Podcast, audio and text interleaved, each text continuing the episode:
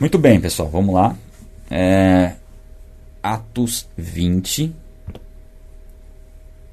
Então aqui a gente tinha falado ontem, em Atos 19, do tumulto lá em Éfeso, né? Que ficaram gritando lá, grande Artemis do, dos Efésios e tal, durante duas horas. Tinha gente que nem sabia o que estava fazendo lá, gerou um tumulto. Aí aqui depois, depois do tumulto, ó.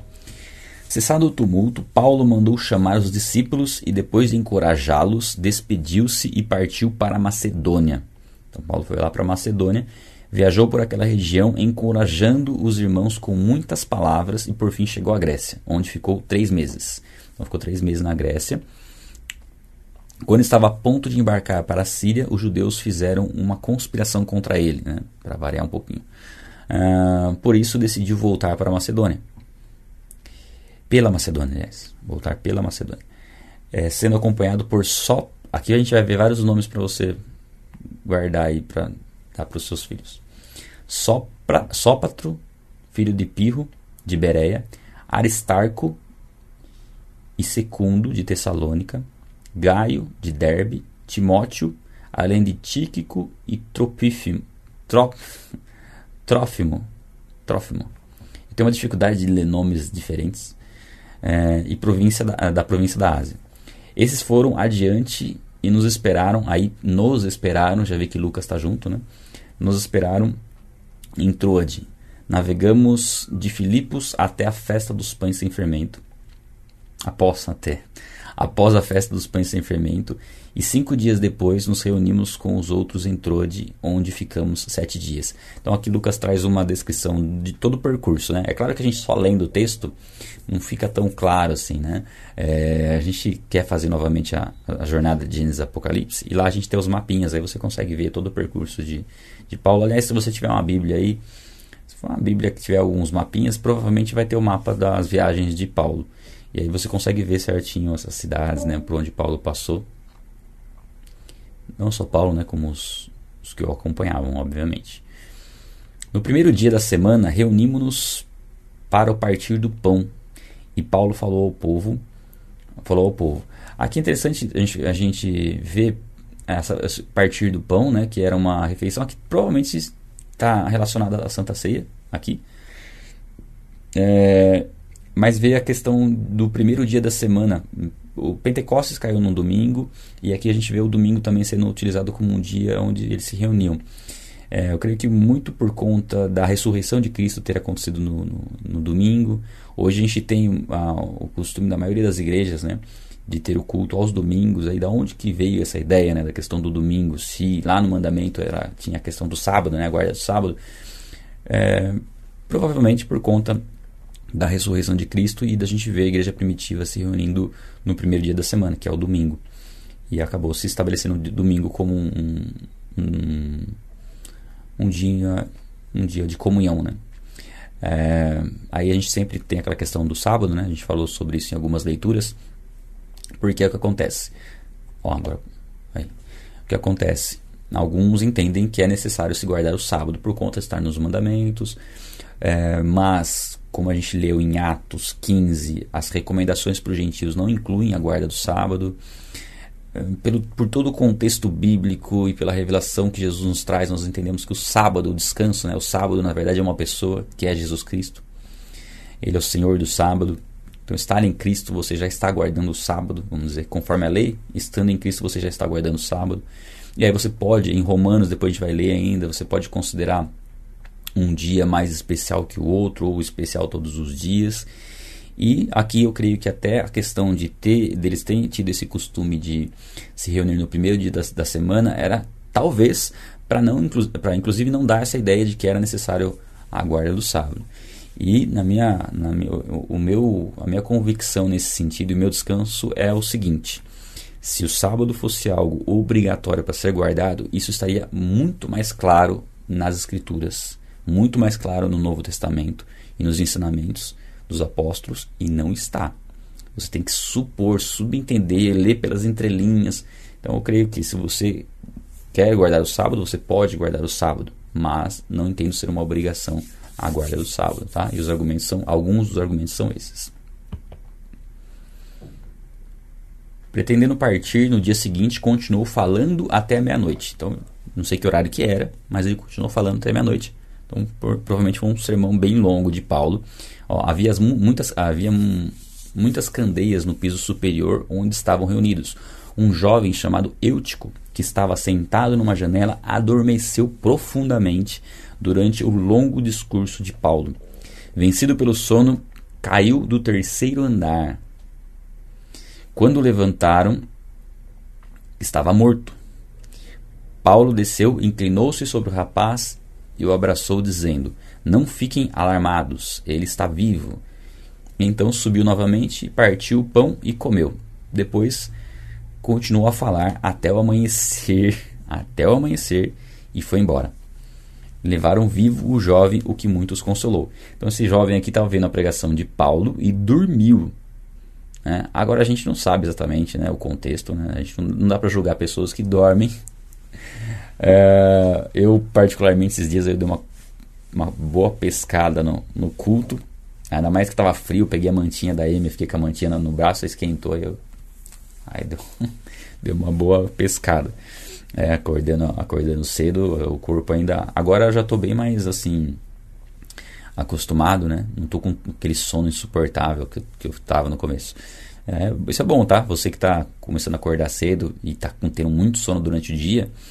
É, primeiro, obviamente, tem que avaliar se você tá é, tendo dormindo mais cedo, né? Porque se acordar mais cedo e não dormir um pouco mais cedo, começa a ter poucas horas de sono. E aí você acaba ficando com mais sono naturalmente. Mas mesmo assim, ao, ao longo do tempo, o seu corpo vai acostumando com menos tempo de sono e ficando hum, mais assim, você tem um, tem um controle maior sobre essa questão aí, né? Mas chega um horário assim que bate, quase desliga os disjuntores, né? E no caso aqui, a gente não sabe o contexto desse, desse jovem, a gente não, tá, não sabe da extensão da palavra de, de Paulo também. Não deveria ser uma palavra tão. Eu não sei, assim, é, como era uma pregação de Paulo. Né? A gente pode pensar que Paulo era super elo eloquente. Mas, às vezes, talvez, né? A gente vai ler lá em Coríntios depois. Dá a ideia, assim, de que ele não era tão eloquente. Uh, sei lá, não sei. É, algumas pessoas criticavam a pregação de Paulo como hoje em dia as pessoas criticam a pregação de várias pessoas, né? Mas, independente disso, né? Ah, devia ser uma, uma pregação muito profunda. Muito profunda. Eu, eu, digo eloquente no sentido assim, ele devia ser uma pessoa bem. Eu não sei, né? Não dá para imaginar como seria uma pregação de Paulo. Mas deve ser bem profunda. E às vezes, né, quando a pregação é profunda e, e, e você se perde no meio dela, você acaba, né? É, não, não pegando todo o raciocínio. Mas aqui ele estava lá, prestando atenção, provavelmente, né? Senão não estaria lá. Só que foi pego pelo sono, foi dominado pelo sono. Aí a Bíblia fala que ele dormiu profundamente e caiu. Né? E Paulo interrompeu a pregação, foi lá, ressuscitou ele e continuou pregando até de manhã. Ou seja, né, imagina hoje em dia a gente tem uma pregação um pouco mais extensa, a gente já, né, já se incomoda, muitas pessoas se incomodam. É, nosso foco de atenção ele dura pouco tempo, na verdade, né? Alguns estudos falam que são 30 minutos que a gente consegue ter o foco de atenção. Né? Depois disso já começa a perder um pouco o foco de atenção. Eu creio que depende muito do, do que nós estamos aprendendo, né? Ah, da forma como é ensinado também, né? Isso aí faz, faz diferença, né?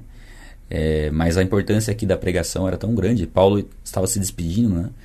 É, deles aqui, e então creio que ele aproveitou para falar tudo o que precisava falar é, eram feitas leituras das escrituras e normalmente as pregações eram, eram extensas. Na nossa época hoje, a, a tendência é as pessoas cada vez mais quererem coisas mais rápidas, né? A gente vê aí pela própria internet, né? Se faz um vídeo um pouco mais longo, as pessoas já, já reclamam já. Né? O nosso a gente estende um pouquinho, a gente faz uma hora tal. Mas estendeu muito, já é, as pessoas já não, não acompanham tanto. Então, no caso aqui, esse jovem acabou dormindo durante o discurso longo, o longo discurso de Paulo, então foi bem longo. E Paulo ressuscitou. Simples assim, né? Era tanta unção, Paulo era tão usado por Deus, tinha tanto temor a Deus, e eu creio que ali a, a, o que Paulo estava falando era algo essencial, que precisava ser falado e precisava ser deixado bem é, consolidado, com eles, já que Paulo não, veria, não os veria mais, né? Depois aqui a gente vai falar sobre isso que está escrito no texto. Ó, uh, quanto a nós, fomos até o navio e embarcamos para Assos, Assos, onde iríamos receber Paulo a bordo. Assim ele tinha determinado. Assim ele tinha determinado, tá? Estou lendo sem pontuação. Tendo preferido ir a pé. Então, aqui era um percurso, eu estava dando uma olhada nos estudos, um percurso de mais ou menos 30 quilômetros, que ele preferiu ir a pé. Por que, que ele quis ir a pé? Não se sabe ao certo. Mas talvez seja para ter um tempo a sós mesmo, de, de reflexão, de conversar com Deus. Eu, eu entendo que essa é uma prática muito, muito saudável. Né? Não sei se você costuma fazer isso, mas eu faz um tempo já que eu não faço, mas eu costumava, costumava fazer muito isso. Eu quero, quero voltar a fazer. De sair e andar. andar é, com o propósito de, de conversar com Deus, caminhando. É, eu creio que é uma forma de, né, de você estar tá ali é, e sem levar seu celular, tá? Esse é um ponto importante. É, e também não no dia muito frio. Mas é, é bem gostoso porque quando você vai caminhando, né, você vai refletindo, meditando na palavra, na sua vida, no relacionamento com Deus. Provavelmente Paulo separou esse tempo aí para caminhar e conversando com Deus. E também você não se preocupa se você faz uma caminhada longa, aí, sei lá, de uma hora, duas horas. São, é uma hora e duas horas que você pode ir conversando com Deus aí. É bem gostoso. Tá? Se você não tem essa prática, nunca fez, experimente fazer. Eu fazia antes, o que eu fazia? Eu ia no cinema, né? Então, eu saía de casa e ia a pé pro, pro shopping. Dava uma hora de caminhada. E nesse tempo eu ia refletindo, né? Conversando com Deus. É bem gostoso. Agora eu moro do lado do shopping. Então não dá nem tempo. Shopping aqui do lado. Que eu vou ter que ir no outro shopping para essa, essa caminhada. Ó, quando nos encontrou em Assos, Assos, Assos, é, nós o recebemos a bordo e prosseguimos até Mitilene. É, no dia seguinte, navegamos dali e chegamos de fronte de Quio. No outro dia, atravessamos para Samos e um dia depois chegamos a Mileto é muito detalhado, né? Vários detalhezinhos. Eu gosto desses tipos de detalhes assim, você, né? você vê na, na narrativa, mostrando realmente a importância de cada lo local, é, os detalhes, né? E Lucas ele faz questão de escrever deta é, detalhes até dos nomes né? das, dos governantes, das cidades e todas essas essas é, esses detalhes de que Lucas coloca, você consegue comprovar historicamente, né? Isso é muito interessante. Isso é um, assim, é uma riqueza muito grande você ver isso e como isso é, fortalece ainda mais a, a veracidade, né? A, a, a, inspiração divina das escrituras, né? que a Bíblia diz a verdade. Porque não poderia, poderia não dar tantos detalhes assim para não correr o risco de errar, vamos dizer assim, se fosse uma história inventada, né? Mas tem detalhes, porque, porque foi uma história real, né? uma história verdadeira. Paulo tinha decidido não aportar em Éfeso para não se demorar na província da Ásia, pois estava com pressa de chegar a Jerusalém, se possível antes do dia de Pentecoste. De Mileto, Paulo mandou chamar os presbíteros da igreja de Éfeso. Então, eles, ele não chegou aí para Éfeso, mas ele mandou chamar os presbíteros, que eram os bispos, eram pastores. Então, eram, é, a palavra presbítero, a palavra é, bispos e pastores é o mesmo sentido, tá? Na aqui nesse, contexto. Então mandou chamar lá os pastores, os presbíteros lá de Éfeso, que aí, se não me engano, eram 100 quilômetros, mais ou menos, cento e poucos quilômetros. E quando eles chegaram, ele disse: Vocês sabem como vivi todo o tempo em que estive com vocês, desde o primeiro dia em que cheguei à província da Ásia. Servi ao Senhor, e aqui Paulo está contando um pouco do seu testemunho. É uma despedida, tá? Paulo está se despedindo é, dos, dos presbíteros, pastores de Éfeso, porque ele não voltaria mais lá.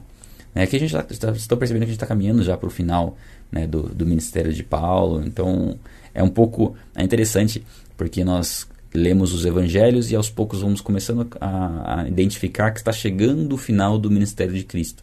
E aqui a gente começa a identificar que está chegando no final do ministério dos apóstolos, né, de Paulo e dos apóstolos ali na formação das igrejas, em fortalecer as igrejas. Então o livro de Atos nos mostra como hoje, é, como a igreja né, dos dias de hoje se formou lá atrás, né, como foi um trabalho minucioso e, e de muita dedicação pela direção do Espírito Santo.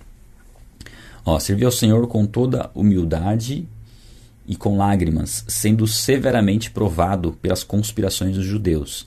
Vocês sabem que não deixei de pregar a vocês nada que. Até que ele faz isso aqui. Vocês sabem que não deixei de pregar a vocês nada que fosse proveitoso, mas ensinei tudo publicamente e de casa em casa. Então ele fazia as pregações em público, nas sinagogas e nos lugares maiores, e fazia também, né, pregava o evangelho também de casa em casa. Então ele, é, é, interessante a gente ver isso no ministério de Paulo. Né? Inclusive na conversão, se não me engano, foi Lídia, né? que foi numa conversa, né? Então ele tinha essa, esse contato próximo com as pessoas, no particular, e tinha esse trabalho de pregar nas sinagogas, de confrontar os judeus e de argumentar em favor do reino. Né? Testifiquei tanto a judeus como gregos que eles precisam converter-se a Deus com arrependimento e fé em Jesus Cristo. Eu queria grifar isso aqui também. Peraí, mas não essa cor, vamos pegar uma outra cor. Aí. Testifiquei tanto a judeus como a gregos que eles precisam converter-se a Deus com arrependimento e fé em Jesus Cristo. Isso é para todos. Isso é para todas. Todas as pessoas que vivem na terra precisam converter-se a Deus com arrependimento, quer dizer, mudança de direção e fé em nosso Senhor Jesus. Agora, compelido pelo Espírito, estou indo para Jerusalém, sem saber o que me acontecerá ali só sei que em todas as cidades o Espírito Santo me avisa que prisões e sofrimentos me esperam. Tá? Aqui é interessante que o Espírito Santo ele é uma pessoa e ele avisa, né? ele conversa, ele fala, ele ministra, ele testifica, convence. Já falei convence? Não sei. Mas aqui mostra que o Espírito Santo o avisava né, do que ele iria enfrentar e avisava de coisas futuras, ou seja, tinha o conhecimento futuro, ou seja, é Deus. O Espírito Santo é Deus e ao mesmo tempo é, é um ser pessoal. Deus é um ser pessoal, são três pessoas distintas: Deus Pai, Deus Filho e Deus Espírito Santo, um único ser. Um único ser, três pessoas distintas, três pessoas eternas. E uma delas é a pessoa do Espírito Santo, e nós estamos acompanhando a atuação mais presente né, do Espírito Santo durante todo o livro de Atos. Né? Todavia não me importo, nem considero a minha vida de valor algum para mim mesmo. Se tão somente puder terminar a corrida e completar o ministério que o Senhor Jesus me confiou, de testemunhar do Evangelho da graça de Deus. Dá vontade de grifar aqui também, vai ficar tudo grifado. Olha só essa, essa, essa passagem, né? o versículo 24, como ele é, como ele é forte. Né? Ó, Todavia não me importa, ou seja, de sofrer tribulações, dificuldades, perseguições. Não me importo. Por quê? Porque ele considera a vida dele sem valor algum se comparado ao valor que é pregar o evangelho, que é cumprir o seu chamado. Então assim ele coloca aqui, ó, é, nem considero a minha vida de valor algum para mim mesmo. Então, se tão somente terminar a corrida e completar o ministério que o Senhor Jesus me confiou. Ou seja, o mais importante para Paulo aqui é terminar aquilo que ele começou. É a perseverança. E não é terminar qualquer coisa, é terminar o chamado de testemunhar a respeito de Jesus Cristo, testemunhar do Evangelho da graça de Deus, falar de Jesus Cristo, completar o ministério e o chamado que ele teve de Deus de falar de Jesus Cristo. E esse, e esse essa fala de Paulo, ela tem que tem, ela tem que entrar no nosso coração de uma maneira muito poderosa, porque o nosso propósito é o mesmo. O nosso propósito de vida é o mesmo de Paulo, não mudou. Ah, não, Paulo era para ele era isso aí, para a gente é outra coisa. Não, é a mesma coisa. O nosso propósito é o mesmo propósito de Paulo, é o propósito de, da reconciliação. É um chamado universal. Todos, todo aquele que está em Cristo foi chamado para reconciliar outras pessoas com Cristo. E nós iremos fazer isso falando, pregando do Evangelho, falando do Evangelho, vivendo o Evangelho, principalmente, né? Falando e, e vivendo. Mas aqui, a questão principal é que ele entendia a prioridade disso em relação a outras coisas. porque isso era muito mais importante do que outras coisas. E mesmo que houvessem dificuldades, confrontos para fazer isso, não teria problema. Ele perseveraria e continuaria fazendo. E a gente viu que Paulo ficou durante dois anos, todos os dias ensinando, ver como ele é, foi apedrejado, quase morto, aí levantou e voltou para a cidade. Ou seja, nenhuma foram presos, aí louvaram, adoraram a Deus na prisão. Então nenhuma situação o impedia de continuar pregando o evangelho, não importa a situação que ele estivesse vivendo, ele não tirou férias porque ele sabia que não tinha tempo para tirar férias, que havia uma necessidade de continuar pregando o evangelho o tempo que ele estivesse vivo. Então, quando esteve vivo, Paulo tinha esse propósito. Quando eu estava vendo o tumulto lá em Éfeso, ele queria ir lá pregar, mas os discípulos não deixaram porque era muito arriscado. Então, nós temos que ter esse coração mesmo de buscar em Deus uh, conhecer o nosso chamado, nosso propósito específico, porque o chamado e propósito universal nós já sabemos, é testemunhar a respeito de Cristo, é glorificar o nome dele, é tornar o nome dele conhecido das pessoas. É, esse é o propósito que todo mundo tem. Agora, o chamado e propósito específico, aí vem através do relacionamento. É um pouco do que nós estamos fazendo aqui. Né? Eu creio que esse tempo de leitura é, e estudo vai despertando em nós algo que não estava meio dormindo, na verdade, né? Então tem tudo a ver a gente acordar cedo para fazer esse, esse. Olha como tem muito a ver. Acordar cedo exige você sair da zona de conforto, você é, se posicionar, você não dormir, que a Bíblia fala muito sobre despertar, né? Você vai acordar, você vai colocar isso como prioridade, né? E a Bíblia fala para colocar o reino dos céus em, em primeiro lugar, e você já está fazendo quando você acorda cedo para fazer, você já está colocando uma prioridade, né? É, provavelmente você não ficou acessando redes sociais antes de começar a leitura aqui, só acessou para acompanhar a leitura. Então você começa a perceber que já é uma entrega. Eu costumo dizer que, por exemplo, eu acordo, estou acordando 4 e meia, já faz um bom tempo já. Então, eu costumo dizer que o meu tempo de consagração a Deus, ele não começa a hora que eu vou orar, que é mais ou menos umas 5h20, 5h25, por aí. Não, ele começou às 4h30, porque desde 4, das 4h30 até as 5h20 é uma preparação para ter um tempo de oração e depois ter um tempo de leitura bíblica. Então, todo esse tempo é um tempo consagrado a Deus. Então, eu evito até é, acessar outras, outras coisas na internet, não, não acesso nada nesse tempo mesmo porque não dá tempo, né?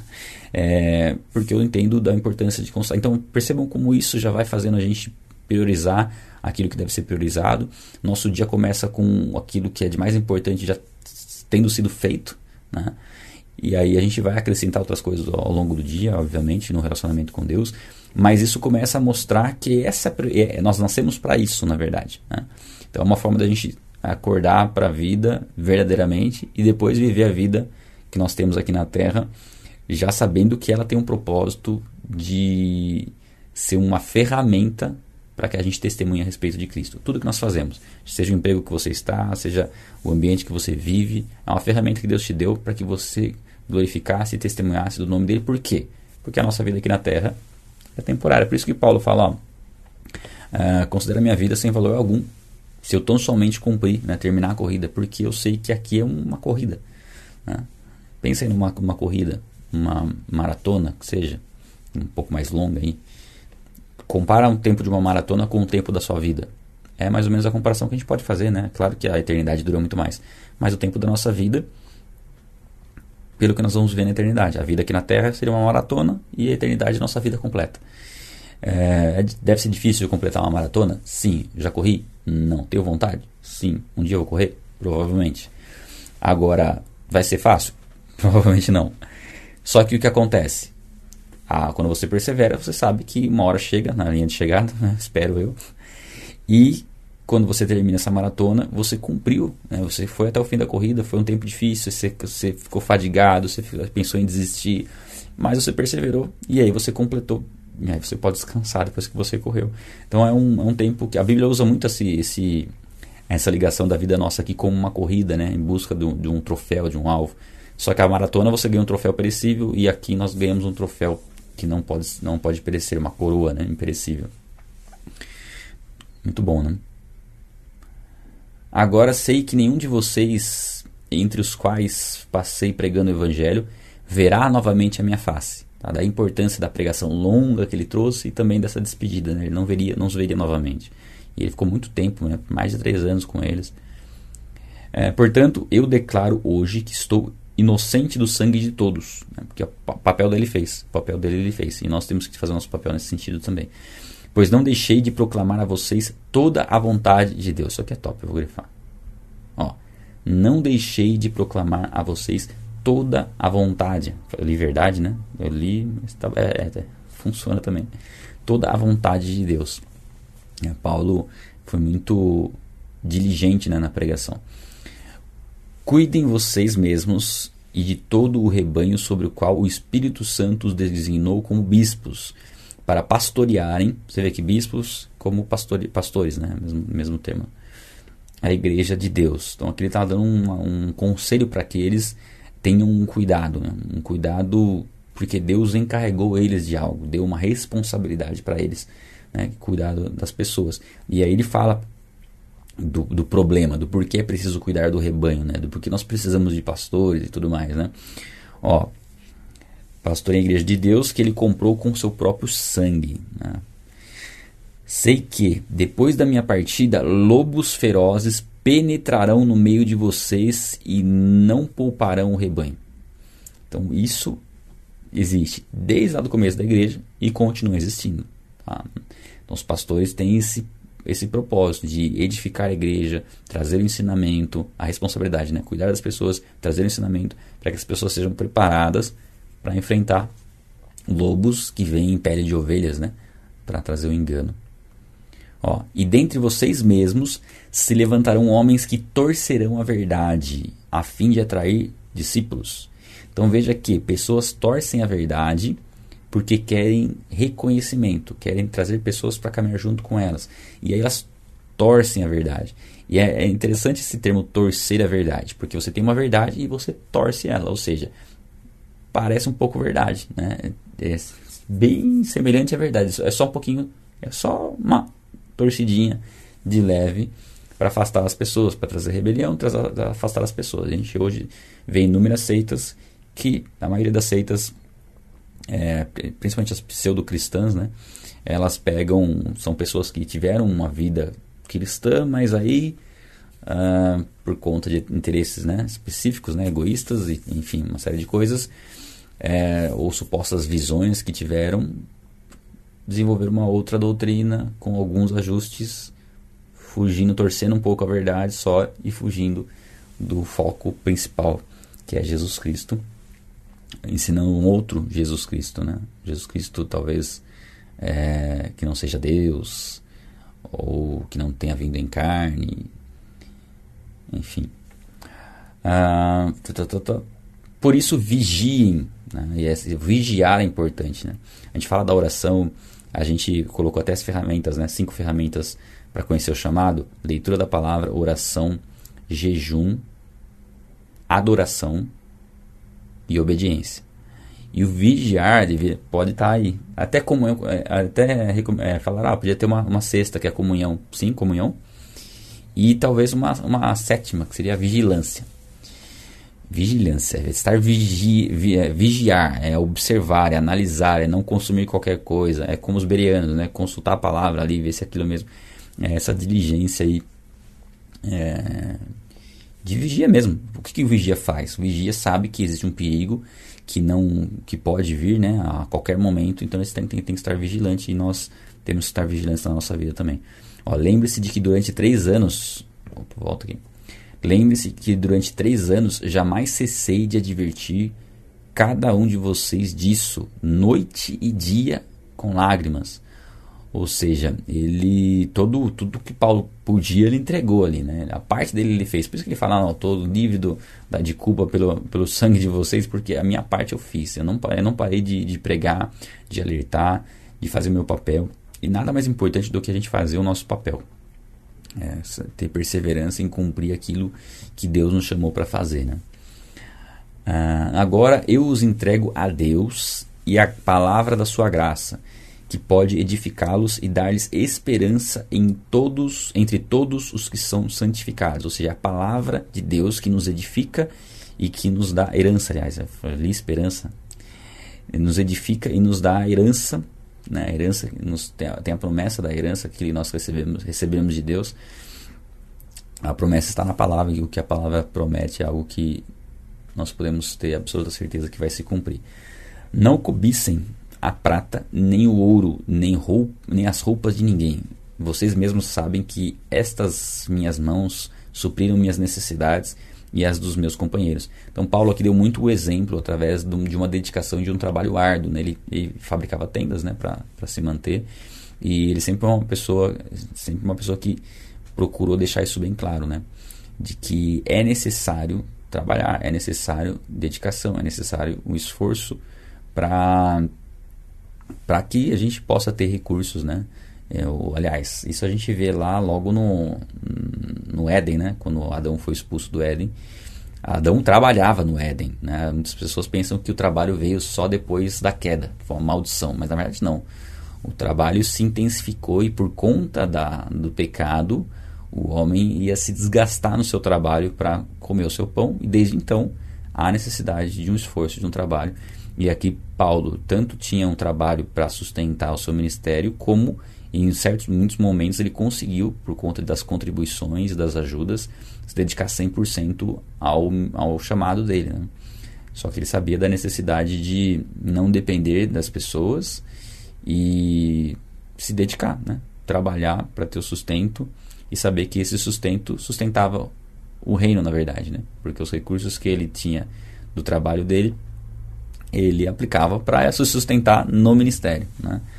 É, e aqui, ó, deixa eu seguir aqui, peraí. Aí ele fala, né, nessa questão de, de não ficar dependendo dos outros, mas se desenvolver. Inclusive, um dos direcionamentos que nós temos nas escrituras para nós, para as nossas vidas, é nos desenvolvermos profissionalmente. A Bíblia nos dá sabedoria para isso. Quando a Bíblia fala de finanças, a finanças não é somente, né, quando a, a, alguns podem pensar que quando a Bíblia fala de dinheiro, é só no sentido de oferta, de dízimo, essas coisas. Não. Na verdade, a Bíblia trabalha dinheiro em várias áreas, inclusive na área de você poder juntar aos poucos, de você ter uma boa administração dos seus recursos, de você transbordar os seus recursos para outras vidas, para outras pessoas, né? Saber fazer com que o dinheiro se multiplique na sua vida né? e que isso abençoe outras vidas. Então, creio que Deus quer nos dar sabedoria nessa área para que a gente transborde e possa suprir o ministério, possa abençoar missionários, possa é, usar os recursos financeiros, dinheiro, para que vidas sejam alcançadas. E é possível. Né? Como eu comentei com vocês, é, ainda estou quase terminando a configuração, mas provavelmente a partir de amanhã começa um anúncio no Instagram e no Facebook dessa leitura que a gente está fazendo diária. É um anúncio e aí você vai lá e paga para o Facebook trazer pessoas, pessoas para acompanharem aqui.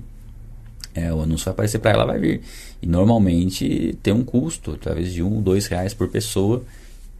É mais ou menos isso. Depende, às vezes é um pouco mais. É, por pessoa que clica no link para vir assistir. Então é literalmente pagar para que pessoas sejam alcançadas. Né? O dinheiro tem, é, nós temos condições de usar o dinheiro em prol do reino para que mais pessoas tenham acesso à palavra. Porque essas plataformas, Face, YouTube, Instagram, elas entregam conteúdo orgânico. A gente pede sempre para vocês curtirem, comentarem, porque isso ajuda a entrega no conteúdo orgânico.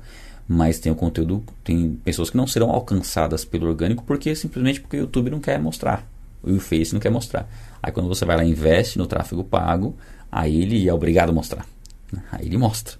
Né? Mas tudo tem um custo e nós podemos sim é, utilizar os nossos recursos financeiros em prol do reino, tá? Não só podemos, como devemos, né? Ah, da, da, da, ok. Ó, em tudo o que fiz, mostrei a vocês que, mediante trabalho árduo, devemos ajudar os fracos, os, né, os que têm mais necessidade. Lembrando as palavras do próprio Senhor Jesus, que disse: a maior felicidade em dar do que em receber. Se não me engano, é, a gente não tem essa é, registrado essa fala de Jesus. Foi algo que Paulo ouviu Jesus dizer. Ou Jesus disse, mas não foi registrado nos evangelhos. A Bíblia diz né, que, que se tudo que Jesus fez fosse registrado nos livros, não caberiam os livros na terra. Né? Jesus fez, fez, muitas outras coisas. Né? Mas o que foi revelado para nós é que nós precisar, precisamos né, conhecer. E aqui Paulo traz uma, uma fala de Jesus, se não me engano, tá? Não tenho absoluta certeza disso, mas provavelmente essa, essa frase não está nos evangelhos. Mas Jesus disse: a maior felicidade em dar do que em receber. Ah, não que não seja bom receber, tá? Tendo dito isso, ajoelhou-se com todos eles e orou. Todos choraram muito e, abraçando, o beijaram. E aqui o que mais os entristeceu foi a declaração de que nunca mais veriam a sua face. É, então o acompanharam até o navio. Bom, hoje em dia não. Eu creio que despedidas como essa, hoje em dia seriam só no caso de morte, né? Porque com a internet você pode ver a pessoa, mesmo que ela foi para outro país, você consegue ver novamente a pessoa, pelo menos, né? Em vídeo. Aqui nessa época não tinha, não tinha telefone, não tinha nada. Então uma pessoa. Ela, é, Paulo já tinha convicção de que ele não voltaria lá e que eles não veriam mais e que a partir daquele momento estava rompido aquele aquele vínculo, né, aquele cordão umbilical ali de, de, do apóstolo com, com os pastores. E a partir daquele momento seria por conta dos pastores né, que levariam adiante a, a igreja, o evangelho. E Paulo ia cumprir a sua chamada depois, até indo para Jerusalém, depois para Roma.